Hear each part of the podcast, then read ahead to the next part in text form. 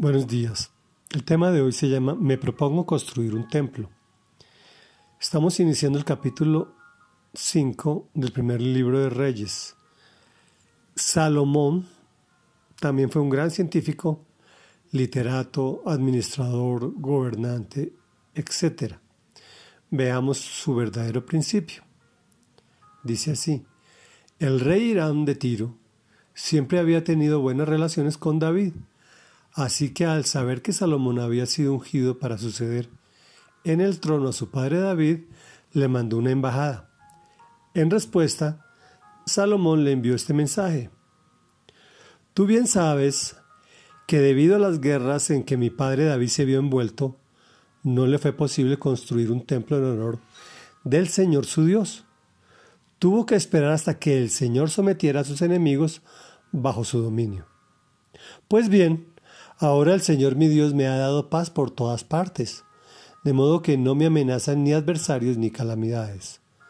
Por lo tanto, me propongo construir un templo en honor del Señor mi Dios, pues Él le prometió a mi padre David, tu hijo, a quien pondré en el trono como sucesor tuyo, construirá el templo en mi honor. Cierro comillas. Ahora, pues, ordena que se talen para mí cedros del Líbano. Mis obreros trabajarán con los tuyos y yo te pagaré el salario que determines para tus obreros. Tú sabes que no hay entre nosotros quien sepa talar madera tan bien como los sidonios. Cuando Hiram oyó el mensaje de Salomón, se alegró mucho y dijo, Alabado sea hoy el Señor, porque le ha dado a David un hijo sabio, para gobernar a esta gran nación. Entonces Hiram envió a Salomón este mensaje. He recibido tu petición. Yo te proporcionaré toda la madera de cedro y de pino que quieras. Mis obreros las transportarán desde el Líbano hasta el mar. Allí haré que la aten en forma de balsas para llevarla flotando hasta donde me indiques, y allí se desatará para que la recojas. Tú, por tu parte, tendrás a bien proporcionarle alimento a mi corte. Así que Irán le proveía a Salomón toda la madera de cedro y de pino que éste deseaba, y Salomón por su parte, año tras año, le entregaba a Irán como alimento para su corte veinte mil cargas de trigo y veinte mil medidas de aceite de oliva. El Señor cumpliendo su palabra le dio sabiduría a Salomón Irán y Salomón hicieron un tratado y hubo paz entre ellos.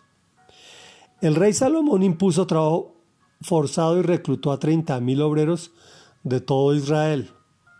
Los envió al Líbano en relevos de diez mil al mes, de modo que pasaban un mes en el Líbano y dos meses en su casa.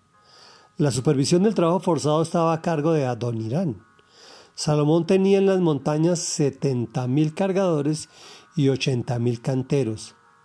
Había además 3.300 capataces que estaban al frente de la obra y dirigían a los trabajadores.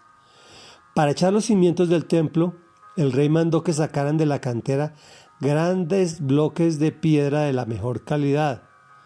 Los obreros de Salomón e Irán, junto con los que había llegado de Guebal, tallaron la madera y labraron la piedra para la construcción del templo.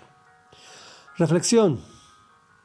Dios nos muestra las bendiciones de mantener buenas relaciones con todos, hasta donde sea posible. En esta historia podemos observar una administración eficiente y efectiva, que conlleva desde comercio internacional, manejo de personal, bien difícil esos trabajos forzados, dos por uno, pero se aprecia diferente. Dos meses de descanso por uno de trabajo. No se ve fácilmente. Especialización del trabajo. Hasta el siglo XIX se volvió a hablar de esto y se desarrolló en el siglo XX. Proceso agroindustrial, lo mismo. Transporte, entregas, recibos, etcétera, etcétera, etcétera. Todo enmarcado en el amor y sometimiento a Dios.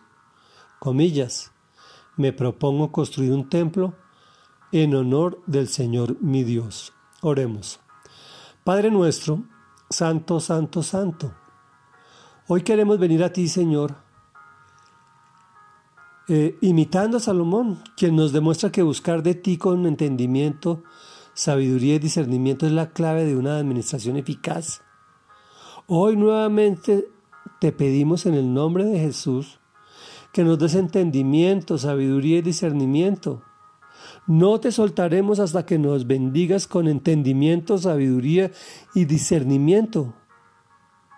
Y hemos orado en el nombre de tu Hijo Jesús de Nazaret, quien sí hizo caso y fue obediente a Dios hasta entregar su vida por nosotros, quien nos demostró que la clave es la sabiduría y el discernimiento. Te alabamos y te bendecimos en el nombre que es sobre todo nombre. En el nombre de Jesús. Amén y amén.